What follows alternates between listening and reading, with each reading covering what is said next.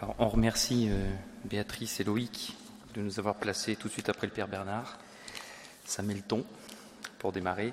Mais en même temps, on a glissé une petite phrase de Saint Bernard dans le topo, donc euh, je pense que ça va un petit peu atténuer les choses. Et puis, ce qui euh, nous a complètement rassurés, c'est de nous demander d'intervenir à 15 heures, l'heure de la miséricorde. Alors, nous sommes très touchés et on vous remercie pour ce petit clin d'œil. Donc, nous allons vous parler donc de la miséricorde en famille, entre époux et avec les enfants. Donc, à 15 heures, donc c'est l'heure de la miséricorde.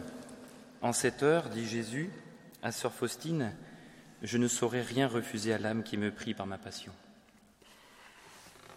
Je te rappelle, ma fille, que chaque fois que tu entendras l'horloge sonner trois heures, immerge-toi tout entière en ma miséricorde, en l'adorant et en la glorifiant. Fais appel à sa toute-puissance pour le monde entier, et particulièrement pour les pauvres pécheurs, car à ce moment-là, elle est grande ouverte à toutes les âmes. À cette heure-là, tu peux tout obtenir pour toi et pour les autres. À cette heure-là, la grâce a été donnée au monde entier. La miséricorde l'emporta sur la justice. Ma fille, essaye à cette heure-là de faire le chemin de croix autant que tes occupations te le permettent. Mais si tu ne peux pas faire le chemin de croix, entre au moins un moment à la chapelle et célèbre mon cœur qui est plein de miséricorde dans le très saint sacrement. Et si tu ne peux entrer à la chapelle, plonge-toi dans la prière là où tu te trouves, ne serait-ce que pour un tout petit moment. J'exige de toute créature de vénérer ma miséricorde, mais de toi d'abord, car je t'ai fait connaître le plus profondément ce mystère. Dieu est le péché, mais il aime tendrement le pécheur. Pour expérimenter la miséricorde, il faut la rejoindre dans nos misères. Il faut avoir l'humilité de se laisser aimer et sauver par un autre. Sœur Faustine dit Je vois d'un œil ma misère et de l'autre ta miséricorde. Il y a la miséricorde du Christ pour nous, mais il y a aussi notre miséricorde pour les autres, pour notre propre famille à travers le Christ. En mettant Dieu à la première place, à l'image de la famille Martin, la famille va, malgré ses faiblesses, répondre à l'invitation de Jésus dans l'Évangile selon Saint Luc. Soyez miséricordieux comme votre Père est miséricordieux. Alors nous allons un peu plus aborder donc la miséricorde en famille. Dans son audience du mercredi 13 mai 2015, le pape François nous enseigne sur les fondements les plus simples de la vie familiale nous conduisant vers la miséricorde en famille. Chers frères et sœurs, la catéchèse d'aujourd'hui est comme une porte d'entrée sur la vie familiale. Sur cette porte sont écrits trois mots qui permettent de bien vivre en famille. S'il te plaît, merci, pardon. S'il te plaît, c'est une façon de demander la permission d'entrer dans la vie de l'autre avec délicatesse, dans la confiance et le respect. Un amour vrai exige le respect de la liberté et la capacité d'attendre que l'autre ouvre la porte de son cœur. Le Seigneur lui-même demande la permission d'entrer. Merci. Nous devons devenir intransigeants sur l'éducation à la reconnaissance. Pour un croyant, la gratitude est au cœur de la foi. Un chrétien qui ne sait pas remercier a oublié le langage de Dieu. Pardon. C'est une parole difficile et parfois nécessaire. Si nous ne sommes pas capables de nous excuser, nous ne serons pas capables de pardonner. Beaucoup de blessures dans les familles commencent par l'oubli de cette belle parole. Que le Seigneur nous aide à remettre ces trois mots-clés à leur juste place, dans notre cœur, dans notre maison, mais aussi dans notre vie sociale. Éduquer nos enfants à travers ces mots simples que sont s'il te plaît et merci, les amène au respect des autres. Cette étape leur fait comprendre que tout ne leur est pas dû et qu'ils vont devoir apprendre à vivre avec leur prochain. C'est avec ces exigences que petit à petit, l'enfant saura ouvrir son cœur à l'autre et pourra être miséricordieux. Le pardon qui est la clé de voûte conduisant vers la miséricorde entre chaque membre de la famille semble parfois bien difficile à exprimer. Quand je tombe, que j'ai un mot plus haut que l'autre avec mon épouse, avec mes enfants, le péché m'humilie. Est-ce que je ressasse? Est-ce que je cultive la tristesse sur mon péché? Ou est-ce que je tombe dans les bras de la miséricorde? À ce moment-là, il y a une grâce extraordinaire qui se produit, très douce, une sorte de renaissance qui est joie et douleur en même temps. Pour Christine Ponsard, qui a longuement étudié le sujet du pardon, plus on s'aime et plus on est vulnérable à l'offense. Donc plus on s'aime et plus on a de pardon à échanger. Elle nous propose des clés pour mieux se pardonner en famille. Se pardonner d'abord à soi-même. Ce n'est ni le plus évident ni le plus facile. Or, s'aimer soi-même est un commandement, et il n'y a pas d'amour sans pardon. Trop souvent, nous ruminons regrets et remords, nous nous en voulons de n'avoir pas été à la hauteur, d'avoir manqué à notre parole ou d'avoir commis une erreur, voire une faute lourde de conséquences. Si notre passé nous empêche de vivre en paix, d'être pleinement nous-mêmes, c'est le signe que nous avons à pardonner à nous, aux autres. Ne pas confondre pardon et oubli. La démarche de pardon ne consiste pas à nier la blessure, à la garder enfouie le plus possible, bien au contraire. Le chemin du pardon est d'abord un chemin de vérité, donc de mise à jour. Pour pardonner, il faut commencer par prendre conscience qu'on a été offensé, voir et nommer l'offense, qu'on en soit l'auteur ou la victime. Dans le directoire des foyers amis au numéro 19. Il est normal que les époux s'exercent à s'accuser et à demander pardon l'un à l'autre dans l'intimité. Il est bon que les parents forment leurs enfants à demander pardon, à la prière du soir, de leurs manquements commis devant les membres de la famille, disputes, bêtises, indiscipline. Le baiser de paix et la bénédiction des parents pourront clôturer la prière familiale. Le pape François nous rappelle de ne pas se coucher sans demander pardon à son époux ou à son épouse. Purifier ses intentions. Comment distinguer un pardon authentique? Par exemple, suis-je prêt à demander pardon le premier? Est-ce que mon pardon a pour but de faire grandir l'autre, notamment dans l'estime de soi? Suis-je d'accord pour lui pardonner avant même qu'il ne m'ait demandé pardon? Pardonner en parole ou en acte?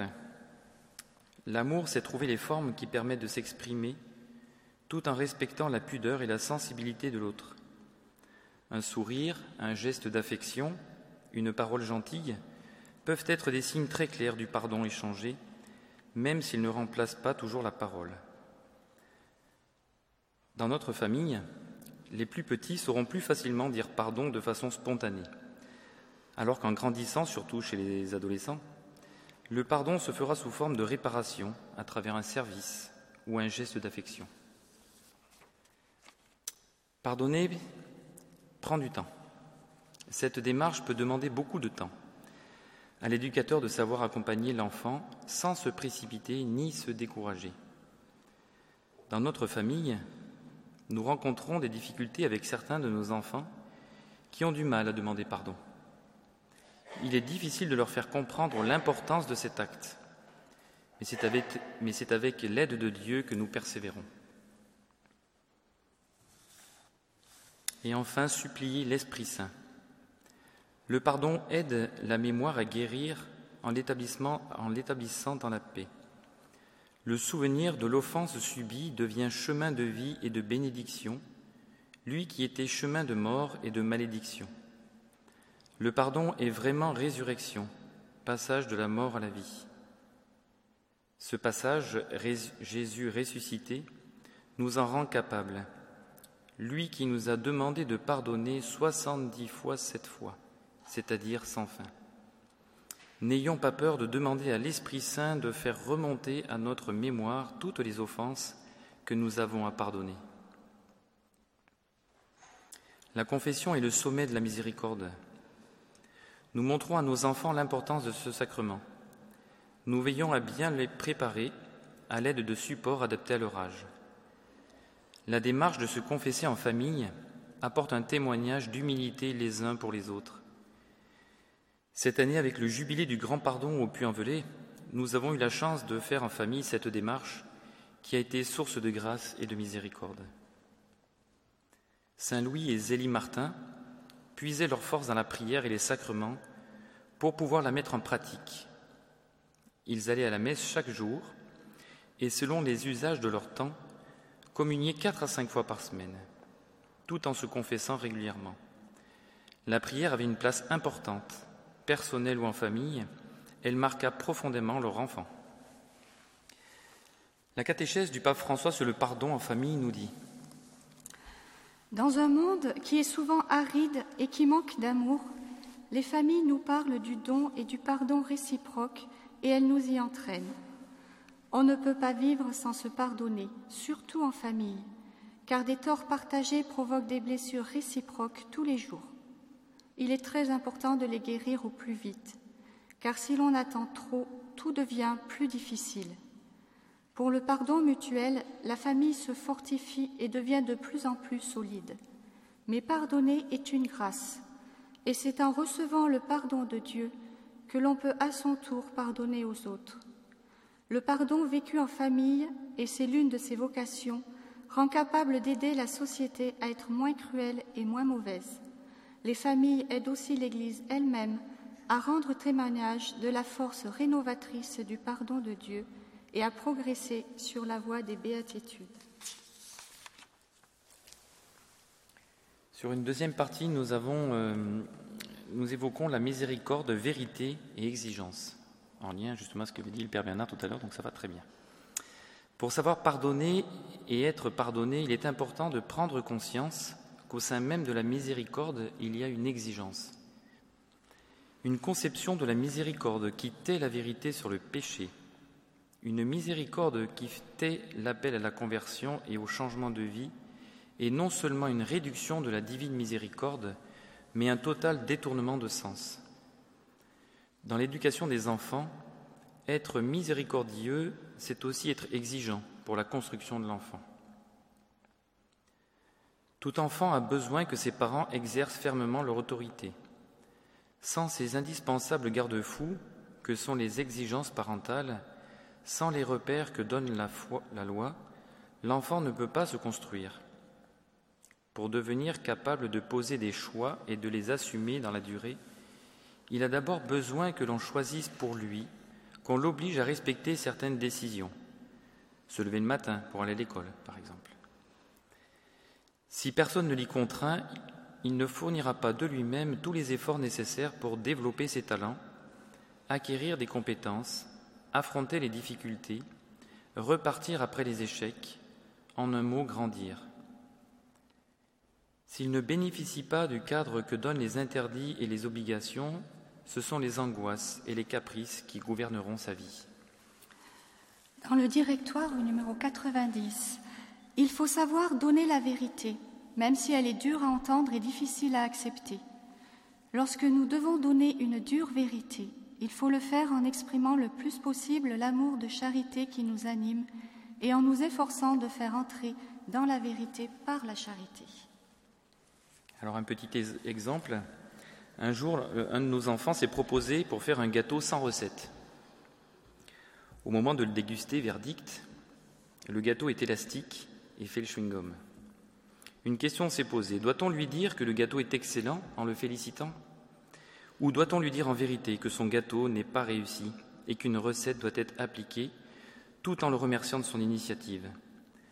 Nous avons opté pour la deuxième solution, même si on savait bien que cela procurerait une vive déception. Cet exemple n'est pas sûr une vérité dure à dire, mais elle contribue à nous habituer à dire les choses en vérité. De même que dans le couple, les époux doivent être également exigeants entre eux pour se dire les erreurs, les manquements, les blessures. Tout cela doit se faire dans un esprit de charité, afin d'aller ensemble vers le chemin de la sainteté. La miséricorde ne peut jamais être déconnectée de la loi morale. Saint Jean-Paul II, dans son exhortation apostolique sur le mariage et la famille, Familiaris Consortio, au numéro 34, nous dit Les couples ne peuvent toutefois considérer la loi comme un simple idéal à atteindre dans le futur, mais ils doivent la garder comme un commandement du Christ Seigneur, leur enjoignant de surmonter sérieusement les obstacles. Au quotidien, toutes ces exigences dans la miséricorde ne sont pas simples à vivre, et il nous semble important de ne pas se décourager et de reconnaître la présence de Dieu dans tous les petits actes de la vie. À longueur de journée, peut se présenter des petites déconvenues. Nous avons deux solutions. Soit on s'emporte, ou soit on offre à Jésus cette contrariété et ainsi transformer ces événements en de l'amour. Sainte Thérèse de l'Enfant Jésus nous en donne un exemple. Ramasser une épingle avec amour. Quand les petits riens de la vie sont accueillis et offerts dans l'amour, mystérieusement cela opère de la rédemption par l'unique Rédempteur, pour le monde, pour soi-même, pour sa famille. Ajoutons que cela détend énormément et que cela rend plus joyeuse la vie familiale. Nous avons traité aussi une partie sur la miséricorde en famille par la Vierge Marie. Alors je sais que ce thème va être traité, mais nous avons été euh, assez... Voilà, ça introduira sûrement la partie suivante. Celui qui veut faire une expérience très puissante de la miséricorde doit passer par Marie. Elle est, elle est un aqueduc, nous dit Saint Bernard. Dans le message de Notre-Dame du Lot, la Sainte Vierge nous donne trois clés pour vivre la miséricorde en famille. Marie nous montre que ça se joue dans des choses très concrètes. Par exemple, ne pas s'emporter devant un enfant qui est un peu agaçant. Être un peu plus à l'écoute de son conjoint, même si on est débordé par une journée de travail. Marie, c'est la femme de la simplicité. C'est la femme du quotidien. Elle nous montre que la miséricorde se vit dans les choses du quotidien. Un appel à la patience et une vigilance à ne pas se laisser submerger par les impatiences un appel à la douceur. On est capable de dire les choses en vérité, mais les dire avec douceur les fait passer tellement mieux. La miséricorde passe également par un chemin de croissance. On ne peut pas tout attendre tout de suite de quelqu'un. Un conjoint, par exemple, qui ne comprend pas une manière de faire à l'égard d'un enfant ou d'un parent, se dire qu'aujourd'hui ils ne sont pas capables de comprendre et qu'il faudra un certain temps, plus ou moins long, pour qu'ils puissent s'ouvrir à ce que l'on a voulu leur dire ou qu'ils perçoivent que le choix qu'ils ont posé peut être mauvais. La Vierge Marie apparaît comme le moyen de nous offrir un chemin qui vient du Père. Rappelons que Sainte Monique a su attendre, prier et offrir avec patience pour la conversion de son fils. Saint Louis et Zélie avaient une grande confiance en la miséricorde infinie du bon Dieu. Zélie nous en donne la preuve avec les problèmes qu'elle rencontre avec Léonie. Cette dernière était différente des autres enfants et causait bien des fois des difficultés à ses parents. Zélie écrit Je ne puis plus en venir à bout. Elle ne fait que ce qu'elle veut et comme elle veut. Mais toujours elle garde confiance et s'en remet à Dieu. J'espère que le bon Dieu, dans sa miséricorde, exaucera les prières que je lui adresse pour cet enfant qui est un de mes grands soucis. Ou encore, quant à Léonie, le bon Dieu seul peut la changer et j'ai la conviction qu'il le fera. Lors de difficultés familiales, la Vierge Marie aura un rôle de consolation qui permet à la miséricorde de nous rejoindre. À travers la figure féminine et maternelle de Marie, nous avons le reflet de cette tendresse de Dieu que l'on retrouve dans la Bible avec la reconnaissance qu'il nous prend sous ses ailes et qu'il nous protège et qu'il nous garde. Une partie un petit peu plus concrète, on a voulu terminer sur cette partie-là, sur la pratique des œuvres de miséricorde corporelle et spirituelle en famille. Alors cette œuvre de miséricorde corporelle, d'abord, que je vous rappelle, donner à manger à ceux qui ont faim, donner à boire à ceux qui ont soif, vêtir ceux qui sont nus, accueillir les étrangers, visiter les malades, visiter les prisonniers, ensevelir les morts. En famille, nous essayons de pratiquer quelques-unes de ces œuvres. Nous veillons en famille, par exemple, de trier les vêtements pour les donner à ceux qui en ont besoin. Nous nous efforçons d'être attentifs aux personnes qui ont besoin d'aide. Quand une personne est en panne au bord de la route, par exemple, on s'arrête pour voir si on peut l'aider. Nous essayons par cet exemple de montrer aux enfants l'attention que l'on doit porter aux autres.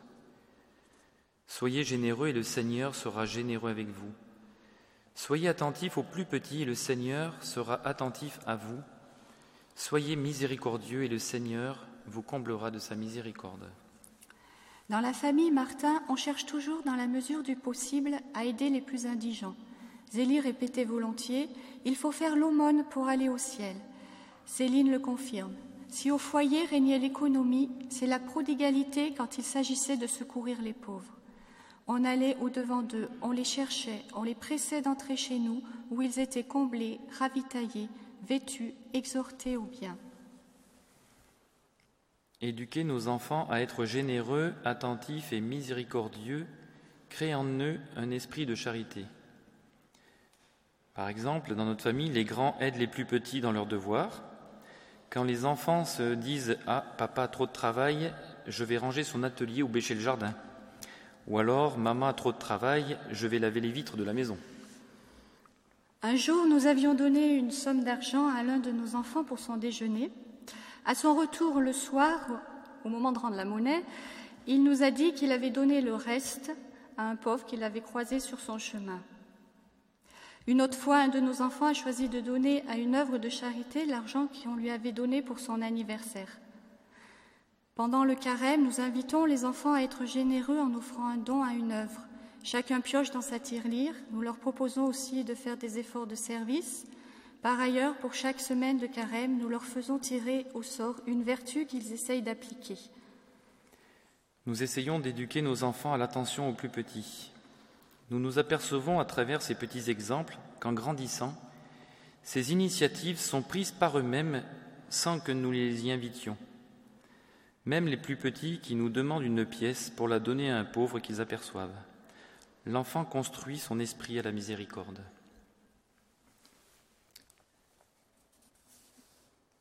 Maintenant, nous allons aborder les sept œuvres de miséricorde spirituelle. Alors, les deux premières, conseiller ceux qui sont dans le doute et instruire les ignorants. Marie-Christine intervient dans deux écoles pour faire du catéchisme. Tout au long de l'année liturgique, les temps forts sont vécus en famille. Nous mettons à disposition des enfants des outils, des livres, des CD ou des coloriages, pour leur permettre d'approfondir leur foi. Nous leur proposons aussi de participer à des pèlerinages, des camps, des week-ends. Domini, bien sûr. Euh, troisième œuvre de miséricorde spirituelle, exhorter les pécheurs. Quand un de nos enfants ou notre conjoint commet une erreur, nous essayons de lui expliquer avec douceur ce qui doit être corrigé. Les cordées d'Omini sont précieuses pour nous aider à guider nos actions. C'est Jésus lui-même qui parle de la correction fraternelle dans l'évangile de Saint Matthieu. Si ton frère a péché, va le trouver.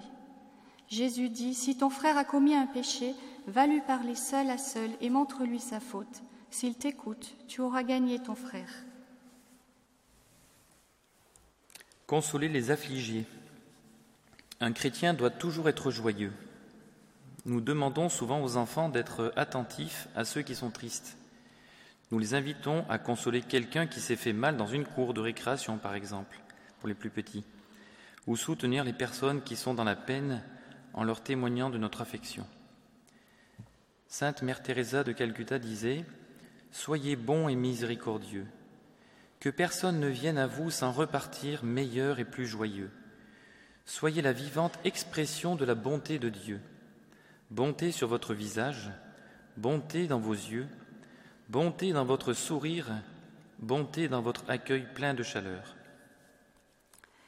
Pardonnez les offenses. Après chaque dispute entre les enfants, nous les invitons à demander pardon et à recevoir le sacrement de réconciliation. Supporter patiemment les défauts des autres. Nous demandons aux enfants de ne pas juger les autres, de ne pas avoir une parole blessante ou humiliante, en recherchant toujours le bien de l'autre. À table, quand nos enfants critiquent certains de leurs professeurs, ça arrive, nous intervenons pour leur dire qu'il peut y avoir des belles choses en eux et que l'on ne doit pas toujours voir les défauts.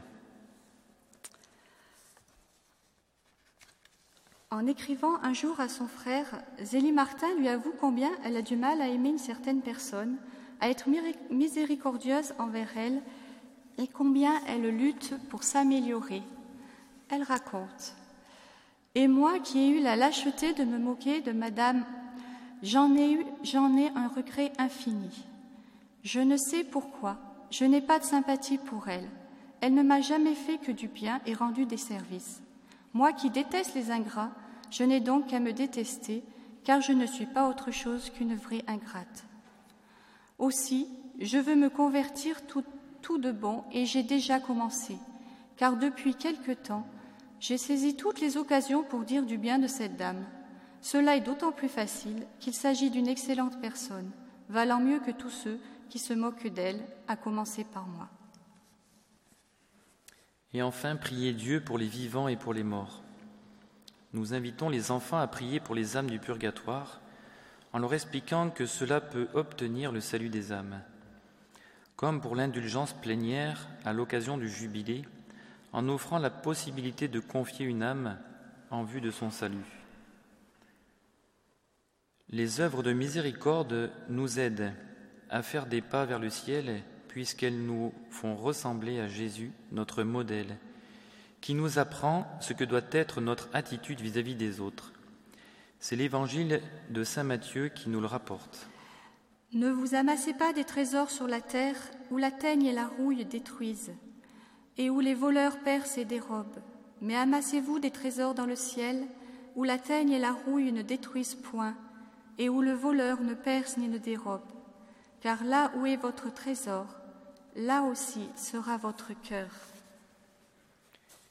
Nous allons terminer notre propos, euh, comme nous l'avons commencé, avec une prière de Sainte Faustine qui finalement euh, résume l'ensemble de notre propos. On aurait pu vous la lire en préambule, mais voilà, retenez-la bien parce que on se disait avec Marie-Christine qu'on pourrait l'afficher à l'entrée de chaque maison, je pense.